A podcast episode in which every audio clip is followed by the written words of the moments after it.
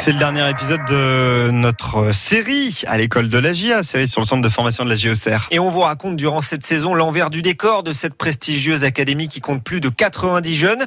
Et aujourd'hui, on vous parle du rôle des agents de joueurs de plus en plus nombreux à gérer la carrière d'académiciens de plus en plus jeunes. Reportage de Bruno Blanza. Nicolas Mercier a 16 ans et le prometteur ailier droit de la GIA a un agent depuis cette saison. C'est comme un second père. Il me conseille dans mes choix et prend de bonnes décisions. Je suis sponsorisé par Adidas. C'est lui qui a fait mon contrat en gros. Ça permet que lui gère et que ce soit quelqu'un qui connaît bien le foot au lieu qu'on perd. Et souvent, il y a des choses qu'on n'a pas envie de dire à notre famille et on peut aller le dire à, notre agent. On a une blessure, un coup de mou, on se sent mal au foot, au niveau de l'école, ou avec des amis, il peut régler les problèmes, ça rassure. Au centre de formation de la JOCR, plusieurs joueurs s'appuient sur un agent. Un rôle devenu aujourd'hui essentiel selon Erving Bigongui, conseiller pour ces jeunes footballeurs. Pour la plupart, si vous les appelez pas au moins euh, une fois euh, par semaine, voire tous les 15 jours, ah, ça peut être euh, dur pour eux. Bah, ils se sentent un peu abandonnés. Pour eux, on devient un peu comme une famille parce que bon, souvent, on les repère très jeunes et on avance avec eux. Il y a encore 4 ou 5 ans, les agents ne s'occupaient que des joueurs professionnels.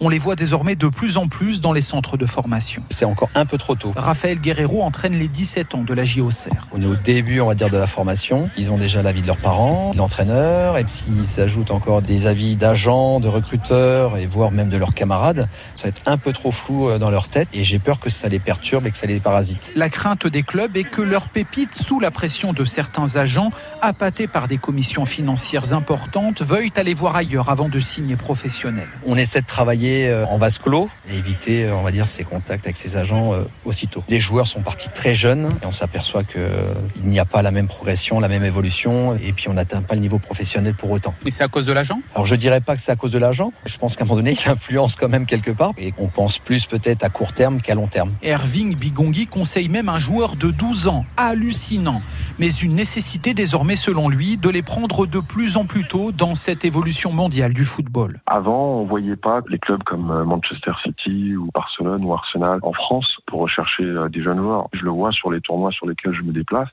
Parfois, vous avez euh, le gratin du football qui est là juste pour superviser un gamin de 12 ans. À ce moment-là, si la famille est pas encadrée, bah, ça peut être parfois très déroutant et il y a des cas qui se terminent parfois très très mal. La manne financière peut être énorme. Après, pour échanger avec ces clubs-là, il faut avoir une pépite entre les mains. Donc euh, tout le monde recherche cette pépite. Rassurer les parents et leurs enfants, comme l'Auxerrois Nicolas Mercier, international français. C'est possible de faire une carrière sans agent. Mais après, moi je trouve que c'est comme un bonus. Les agents de joueurs ont ainsi trouvé leur place auprès des apprentis footballeurs, au point de devenir presque indispensables.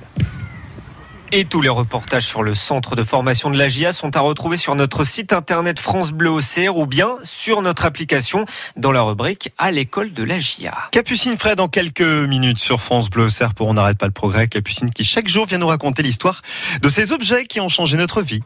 France Bleu